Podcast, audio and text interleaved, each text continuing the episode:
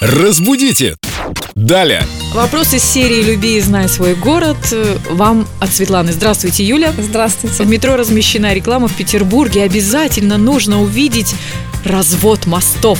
Конец цитаты. Казалось бы, правильным разведение или разводку. Что скажете, Юля? Разведение или разводка однозначно правильные варианты. Что касается развода мостов, некоторые словари допускают развод мостов, некоторые нет. Вообще в большом толковом словаре слово развод в значении, когда вот разводятся мосты. Разделилось что-то, Да, разделились. такого нет. Следующий вопрос. Следующий вопрос. Как правильно, полотенчика или полотенечка?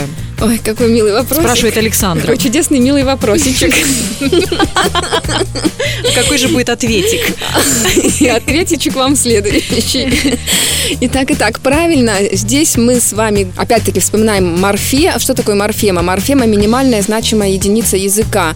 Здесь у нас получается на выбор две морфемы – чик и ечк. И они имеют одно и то же значение, что-то уменьшительное, ласкательное. Они одинаково используются, в смысле, вот наравне используются, да? Смотрите, мы можем использовать в разных словах и чик, например, птенчик, бубенчик, полотенчика, вполне себе, да?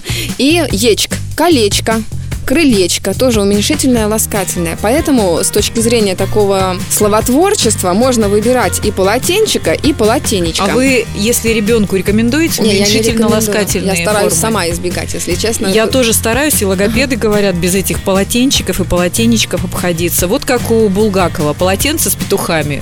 Все понятно. О, как у Жени, да. Это сын. Будем знакомы. Да. Это филолог Юлия. Юле можно оставить вопросы в группе Эльду Радио ВКонтакте. Раздел «Вопросы филологу Юлии». Задавайте самые сложные вопросы, когда мы уже посадим филолога в калошу. Я чувствую что-то зловещее в этом голосе. Разбудите! Далее!